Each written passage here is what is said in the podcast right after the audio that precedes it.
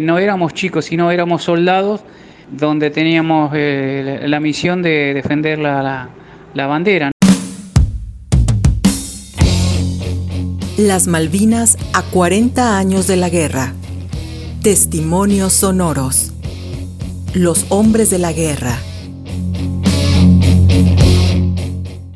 Me incorporo nuevamente a la fuerza donde pertenecía y al establecimiento donde pertenecía, compañía de comunicaciones mecanizada 10 con asiento en Palermo, capital federal de Buenos Aires, y Llego a Malvinas el día 13 de abril, el día martes 13 de abril, por la noche, con lluvia y vientos fuertes. Y ahí establecemos, establecemos el primer campamento.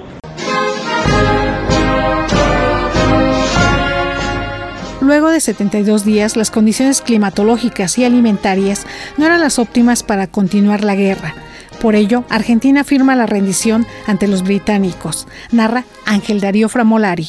Cuando se produce el cese el fuego, el pase de voz y la comunicación del cese el fuego, eh, no fue mucha alegría, porque sabíamos que era eh, una derrota en ese momento, y, sentimientos encontrados, gente que decía, bueno, por fin la guerra termina y salimos de este lugar, porque a nadie creo que le, guste estar en una guerra, y el sentimiento de, decir, bueno, eh, otra vez tenemos que regresar a casa y dejar las islas en manos de los ingleses. Reina la confusión en las calles y en el gobierno. Se ha acabado una guerra o empezado el infierno.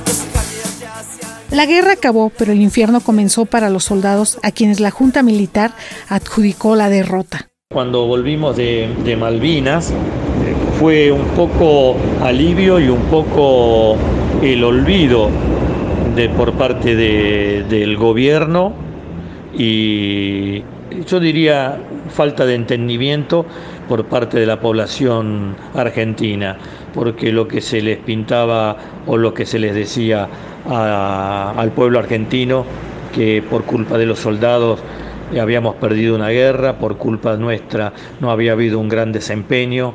Puede más la indiferencia de tu gente que la bala más voraz del enemigo.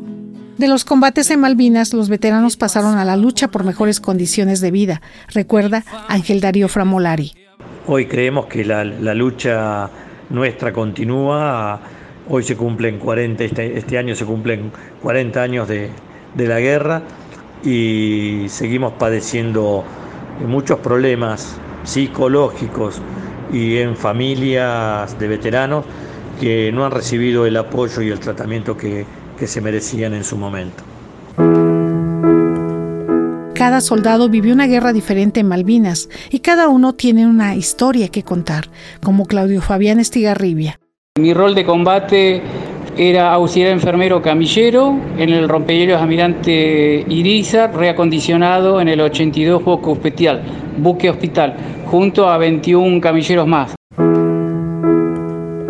Los veteranos siguen aportando a la patria a través de actividades sociales. Mi rol de, en la institución eh, es eh, tratar de sumarnos a la, ciudadanía acá de Avellaneda, hacemos tareas solidarias, esa es una de las consignas que tiene nuestra institución, es eh, apoyar mucho la educación. después tenemos bueno, reuniones con otros centros, participamos con otros centros de, bueno, para, para el bienestar de la familia malvinera y todo lo que tiene que ver con reivindicar la soberanía de Malvinas eh, estamos presentes y justamente este año es muy especial para nosotros porque son 40 años de la gesta heroica de Malvinas. Aquí en Avellaneda tenemos 10 caídos en, el conflicto bélico, 5 de la Marina y 5 del Ejército. A los excombatientes argentinos se les ha empezado a dejar de señalar como los chicos y a reconocer como los hombres de la guerra, los héroes de Malvinas. Por siempre serán héroes, por siempre serán héroes, por siempre nuestros héroes de Malvinas. Para Pulso de Radio Educación, Josefina Mulato.